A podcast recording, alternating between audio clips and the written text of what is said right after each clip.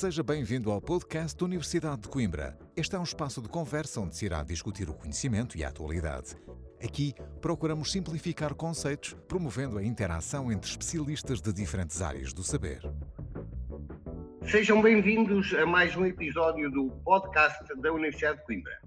Chamo-me Fernando Carvalho, sou professor de Estratégia Empresarial e de Estratégia Internacional na Faculdade de Economia da Universidade de Coimbra e junto a mim tenho o prazer de ter como convidado o doutor Gonçalo Rodrigues Brás, que também já foi professor de Estratégia Empresarial na Faculdade de Economia da Universidade de Coimbra e é hoje investigador do Centro de Estudos Politécnicos de Mação. O tema do episódio de hoje é a gestão de crise e também falaremos sobre as melhores estratégias para administrar imprevistos. Eh, quando falamos em crise, numa perspectiva de gestão empresarial, convém sabermos, ou, ou, ou, se quiser, tentarmos definir o que é efetivamente isto, uma crise, a gestão da crise. E faço exatamente essa pergunta ao Dr. Gonçalo Brás. Para si, o que é uma crise e, portanto, o que é que é a gestão de crise quando estamos a falar em, em ambiente empresarial, se quiser, ou ambiente organizacional? Uh, agradeço o convite que me foi endereçado. Uh, aproveito para cumprimentar os presentes, designadamente também o professor Carvalho, a quem uh, endereço um, um, grande abraço aqui da minha terra, que é Peniche. E também gostaria de louvar a vossa iniciativa, que eu espero tenha muito sucesso, não só agora, mas também no, no futuro. Bem, a crise deve-se essencialmente podemos ter diversos, diversos tipos de choques, neste caso uh, particular, uh, vivemos um período uh, difícil de incerteza, onde se assiste a um estrangulamento das cadeias de produção e da oferta globais, e essa, essa esse estrangulamento está também, oh, tem também como complemento a revisão da estratégia de política monetária do Banco Central Europeu, eh, que decidiu subir as taxas de juros diretores, como sabemos, já no próximo mês de julho, e prefigura-se uma crise no horizonte. Uh, e, e, quando falamos de crise, essa crise é sentida por, pelos diversos uh, países da União Europeia, por exemplo, de forma assimétrica. Uh, quando falamos da guerra da Ucrânia, do pós-Covid, da pandemia Covid e, e da sua superação, falamos aqui de, de, alguns choques, como referi, e que afetam normalmente a procura e a oferta eh, de um, de um país. Eh, obje, objetivamente, isso é sentido pelas empresas que podem ter diversas abordagens perante essa crise. E talvez serão essas abordagens numa ótica estratégica que convém aqui salientar e abordar no, no programa. Muito bem. Uh, Diga-me uma coisa, até para melhor esclarecimento dos nossos ouvintes. Uh, é evidente que neste ambiente, com estas crises, eu chamar, chamar-lhe crises macro, como o Covid, agora a guerra na, na Ucrânia, etc., uh, falar de crise neste momento leva-nos sempre, inevitavelmente, a pensar nisso. Mas do ponto de vista empresarial, organizacional, Será que era possível pensarmos que eh, podemos dividir uh, as crises entre crises com origem externa às organizações, mas eventualmente também crises de origem interna nas próprias organizações? É um facto que todas as empresas, e agora dependendo do setor de atividade em que estão inseridas, podem ter crises e quando falamos em crises, podemos falar aqui num conjunto de indicadores que suscitam, ou que, eh, no fundo, eh, fazem eh, notar que algo não vai bem no seio empresarial. Por exemplo, no ecossistema empresarial português, há, há debilidades, elas são conhecidas, ao nível da capacitação, por exemplo, ao nível da investigação e desenvolvimento também, eh, eh, que tornam as empresas com algumas fragilidades endógenas. Ou seja, no seu seio deparam-se que, ou deparam-se com, com fatores endógenos que as tornam menos resilientes, ou seja, mais suscetíveis de absorverem esses choques externos. Eu falei, falei aqui de investigação e desenvolvimento e de inovação, portanto, há, há, diversos fatores ao nível da orgânica interna, da, sua estrutura organizacional, organizacional, ao nível da própria estratégia, ao, ao nível dos próprios sistemas de produção, uh, no caso estamos a falar das empresas de cariz industrial, uh, portanto, há todo aqui um, uma, envolvência, uma envolvência interna que pode prefigurar um, uma crise eh, endógena portanto, no seio da empresa, é, é um facto mas isso depende da, da arquitetura, da estrutura, da, da, estratégia, de um conjunto de fatores inerentes à própria empresa. Da sua propensão também maior ou menor ao risco, uh, isso também é um fator importante. Uh, se são mais ou menos empreendedoras, tudo isso são fatores endógenos que eventualmente podem disputar aqui uma crise no seio da empresa. Para quem? Para especialistas e até para não especialistas.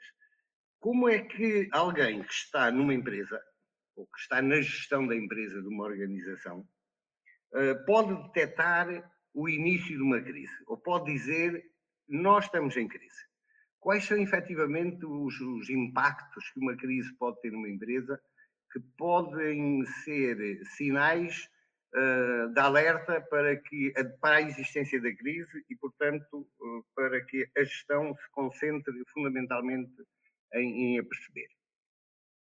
Há diversos sinais que, que permitem antecipar, eventualmente, uh, essa crise.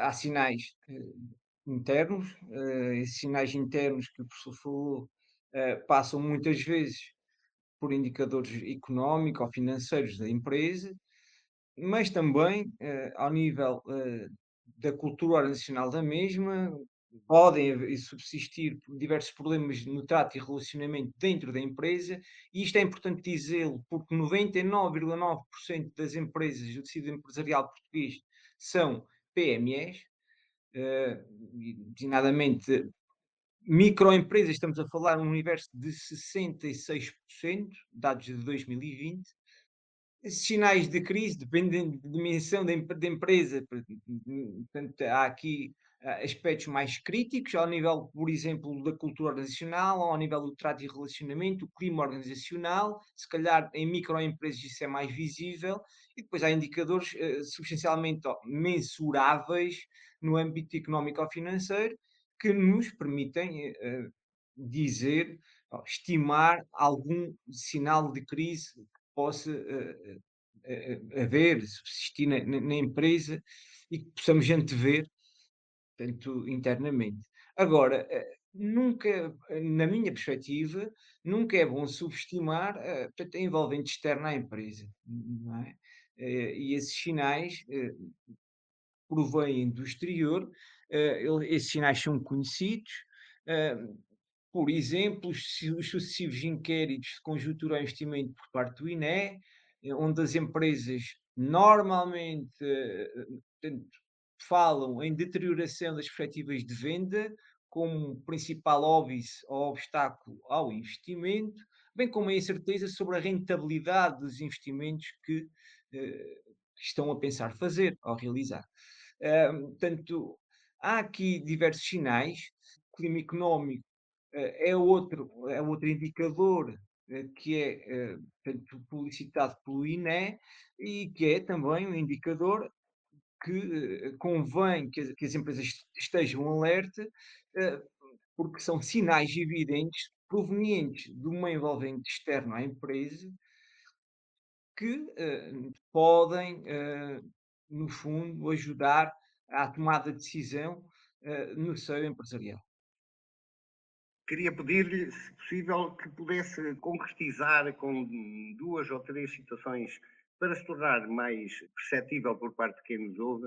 Uh, Diz-me, eu concordo em absoluto consigo, que pode haver sinais uh, nos indicadores económico-financeiros, sinais ao nível da, cultura, da, da, da, questão organizacional, nomeadamente da cultura organizacional, mas é, possível, é possível avançar com dois ou três exemplos, tanto de uma situação que seja detectável, isto é, que, que, permita afirmar quando há situações desta natureza, isto pode ser um sinal de que há uma crise e, e temos que ter atenção sobre isso. Pergunto, por exemplo, sobre vendas. As vendas em si da organização podem ser um indicador de crise? Como? Em que situação? E em termos organizacionais? Por exemplo, a estabilidade no emprego, a, menor, a, a rotação de, de, pessoas dentro da empresa, também podem ser indicadores de, de, de crise, ou pré-indicadores, se quiser. Relativamente, relativamente às vendas, hum, lá está, não podemos dissociar a envolvente externa com o ambiente interno à empresa. Hum, por, por exemplo, hoje em dia é sabido que hum, há projeções já consumo doméstico uh, e eventualmente irá uh, abrandar. Uh, e eu digo isto não só porque o indicador de confiança dos consumidores diminuiu em junho, uh, aliás, foi precisamente uh, hoje publicitado pelo INE, numa nota de informação à comunicação social, e, e a isto soma-se o facto do poder, da perda de poder de compra dos consumidores portugueses em 2022. Isto perspectivará uma diminuição do consumo privado no nosso país. Dito isto, e face àquilo que disse anteriormente, da deterioração das perspectivas de venda no que respeita aos inquéritos de conjuntura ao investimento do INE, que são é, é normalmente um, um fator que é uh, sublinhado pelas empresas, uh, este cenário é difícil uh, termos aqui um, um, fluxo de vendas robusto no mercado doméstico. É certo que o mercado doméstico é um mercado exíguo, é, é certo que, que, que, temos algumas limitações, mas estes são indicadores claros de que, eh, eventualmente, em 2022, as vendas poderão ficar aquém daquilo que foi orçamentado inicialmente pelas empresas e ser um sinal de preocupação.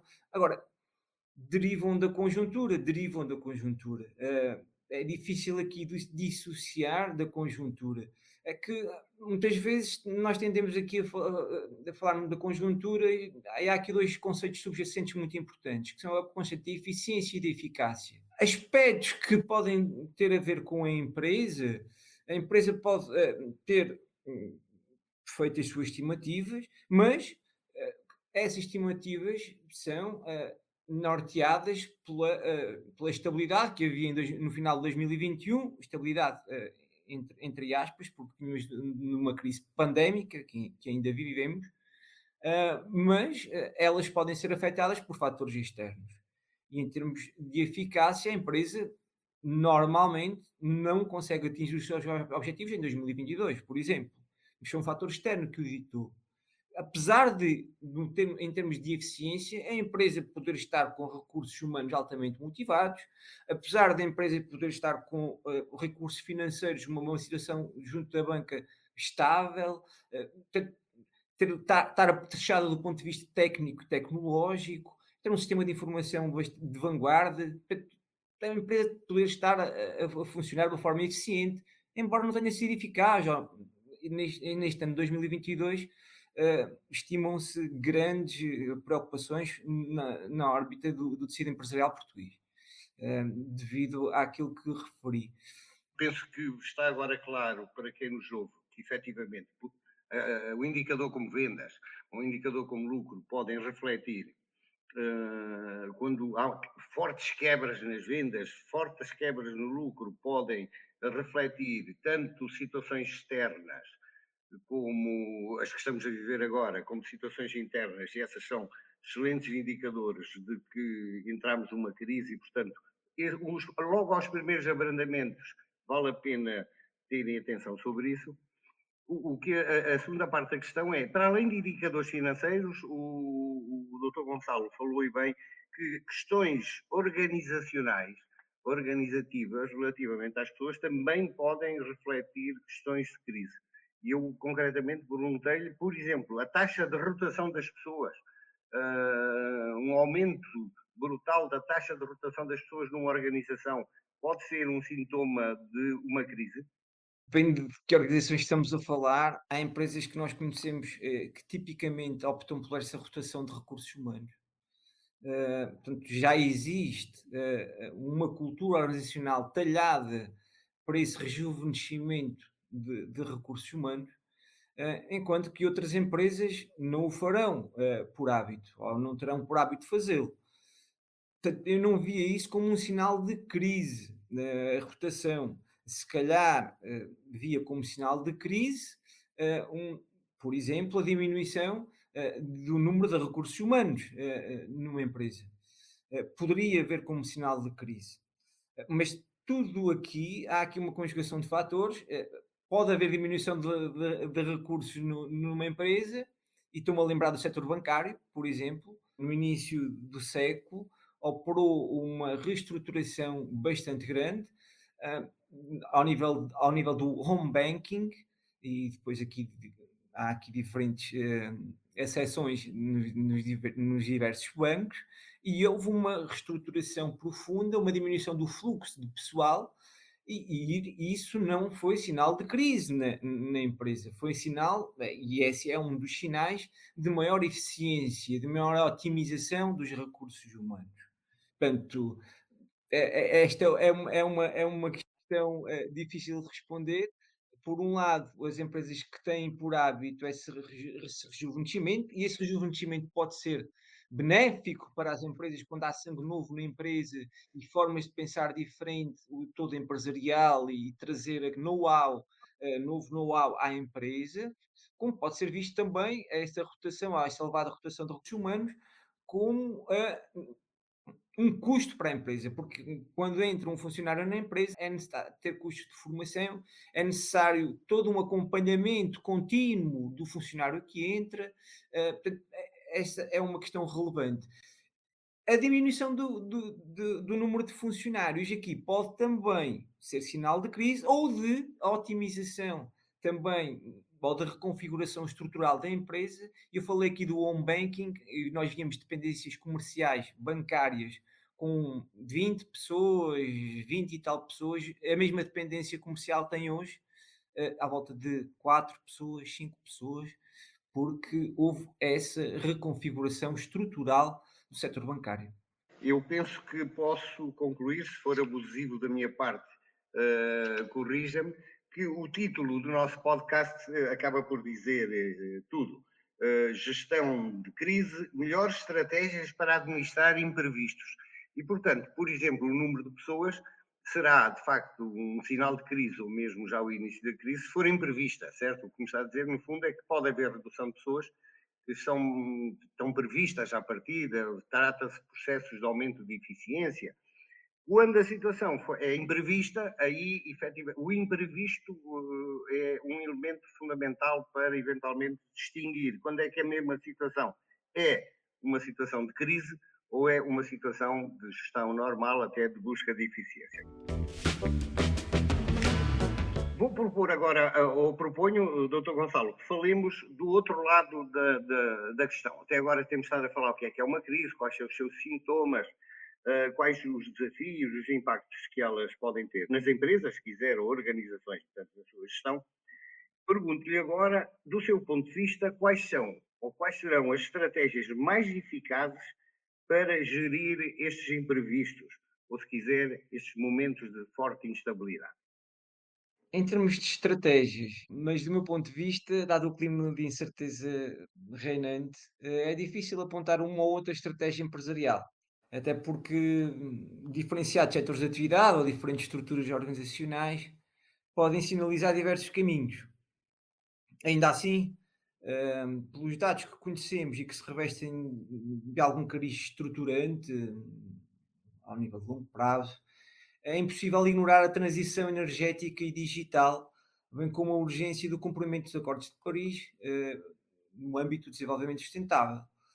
Uh, basicamente aqui chegados, eh, em termos de estratégia competitiva, julgo que as empresas devem seguir a via da diferenciação, com apostas claras em investigação e desenvolvimento, em inovação, e aqui eh, a ressalva para a inovação responsável, ou seja, que permite eh, beneficiar o, o, conjunto da sociedade.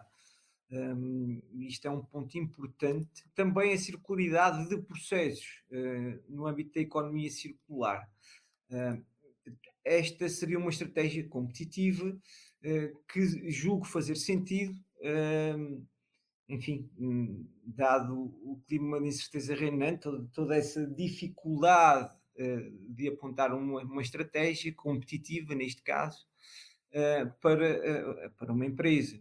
Relativamente às estratégias genéricas, até porque a escolha entre práticas de sustentabilidade ambiental e a vertente financeira da empresa se figuram complementares e não antagónicas, há até trabalhos de investigação que o sugerem, não temos que escolher entre o ambiente e a economia, elas, são, elas, elas são dimensões complementares. A estratégia de integração poderá fazer sentido, fruto de uma internalização de processos ou atividades e da sua circularidade, ou seja, eh, de haver aqui um circuito fechado com a diminuição de desperdícios, de resíduos, de, de, de, de subprodutos, um, da diminuição de riscos face a entidades terceiras, particularmente no atual clima de incerteza, eh, no âmbito da transição energética e digital e também na, na ótica de um maior controle das práticas empresariais de desenvolvimento sustentável. Portanto, há, há toda aqui uma envolvência eh, ao nível do, do, desenvolvimento sustentável que eu julgo que as práticas empresariais eh, cada vez mais devem ter em consideração. Portanto, é esta nota também que gostaria de deixar. Eu até relembro aqui alguns dados uh, da CIP, em que 12% apenas das empresas portuguesas uh, tinham intenção estratégica ao nível da, da economia circular. Uh, 12%. Este estudo data, não sei, não sei a data, uh, julgo que seja, seja de, de, setembro de 2021. Uh, portanto, é um estudo bastante recente e apenas 12% das empresas em Portugal encaram como estratégico a implementação de, de, processos ao nível de, da circularidade de processos, ao nível da economia circular, é, encaram isso como estratégico, como nevrálgico para o seu futuro. Portanto, acho que é, que é algo que devemos mudar.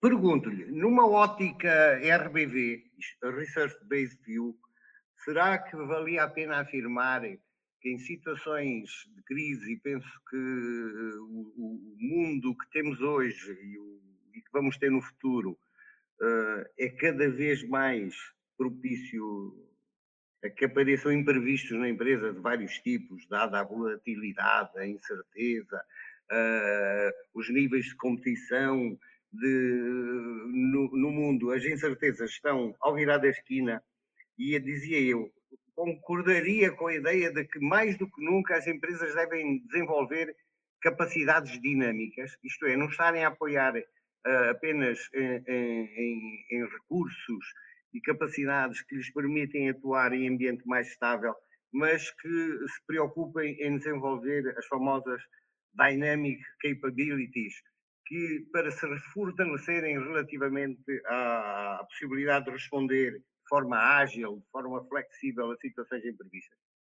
Faz, faz todo o sentido e, e vai um bocadinho ao encontro daquilo que eu disse inicialmente no fundo, para tornar as empresas mais resilientes uh, e no, mais uh, preparadas para choques externos, como vivemos e como são exemplo a crise pandémica e agora a guerra na Ucrânia. Tanto mais faz sentido quanto esses uh, recursos, e falou aqui das capacidades dinâmicas, voltando aqui à, à base, que, é, que é a teoria dos recursos, ela é tão mais importante quanto esses recursos sejam valiosos, sejam raros, difíceis de imitarem e substituíveis.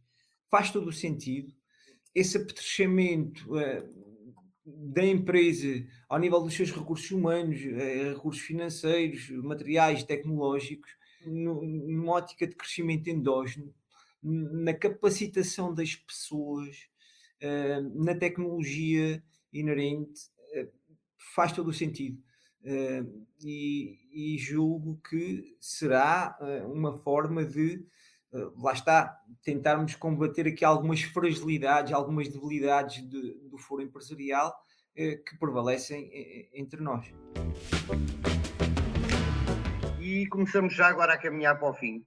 E basicamente, para que, para além deste podcast, eh, quem nos está a ouvir possa eventualmente ler ou poder ler alguma bibliografia ou ver alguma cinematografia que os ajude a perceber melhor a gestão de crise e como enfrentar situações imprevistas, eu gostaria de dar a palavra para sugerir, digo, um livro ou algo que as pessoas que nos estão a ouvir pudessem ter acesso e, e informarem-se melhor sobre o tema. Eu recomendo um, um, vivamente um artigo que uh, data de 2022, portanto é, é um artigo bastante recente. Uh, ele é da autoria da, da investigadora Ana Fernandes, do professor Ricardo Gouveia Rodrigues e do professor João Ferreira, que se intitula National Innovation Systems and Sustainability. What is the role of the env environmental dimension? Este é um artigo que foi publicado numa prestigiada revista, na Journal Cleaner Production, um, e que no fundo prova uh, em como uh, em, em, quão eficientes e eficazes uh, que esta ambivalência é, é, um facto, em como os sistemas de inovação um, dos diversos países são importantes na, na esfera ambiental e que contribuem fortemente para uma performance ambiental desses diversos países eh, e, e recomendo vivamente a leitura desse artigo um, que, que é, é, é, um artigo com uma. Se calhar não vale a pena agora escalpelizar uh, termos mais técnicos aqui, mas com uma regressão linear simples, se prova que efetivamente os sistemas de inovação têm um papel proeminente um, para uh, a performance ambiental das respectivas nações. E isso acho que é bastante importante salientar hoje em dia. E, falta muita investigação e também fazer esta ponte para a, a empresarialização. Falta muito, eh, muita investigação uh, no âmbito empresarial, não só uh, setorialmente, pois podemos, pode haver aqui alguma desagregação setorial, mas uh, falando assim num astro maior, num astro mais amplo, do ponto de vista empresarial, falta muita investigação sobre esta, esta questão desta balança do ambiental versus o económico, um, e há autores, que, que, outros autores que dizem que isso já é uma falsa questão, na medida em que um, práticas uh, ambientais do foro empresarial uh, robustas conduzem também a uma melhor uh, performance empresarial. Muito obrigado, Dr. Gonçalo. Olhe, como sugeriu um artigo de 2022, eu vou sugerir um livro de 2008. Uh, eh, é um livro relativamente caro, portanto, sugiro a quem queira ler, tenha acesso a uma, a uma, a uma biblioteca, na, na, em qualquer universidade. É um livro de 2008, como digo, que uh, tem três volumes.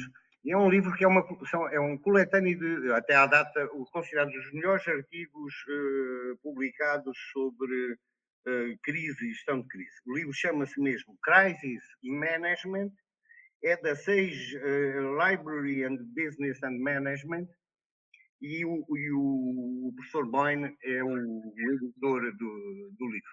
Uh, como digo, é um livro com três volumes, tem mais de, de, de, de, meia centena de artigos que são fabulosos para entender uh, cada, cada volume tem uma perspectiva uh, diferente da crise e, em conjunto, permite, do meu ponto de vista, ficar com conhecimento sobre crise, atuação em crise e consequências das crises nas empresas, que por isso o recomendo. Chegamos ao fim.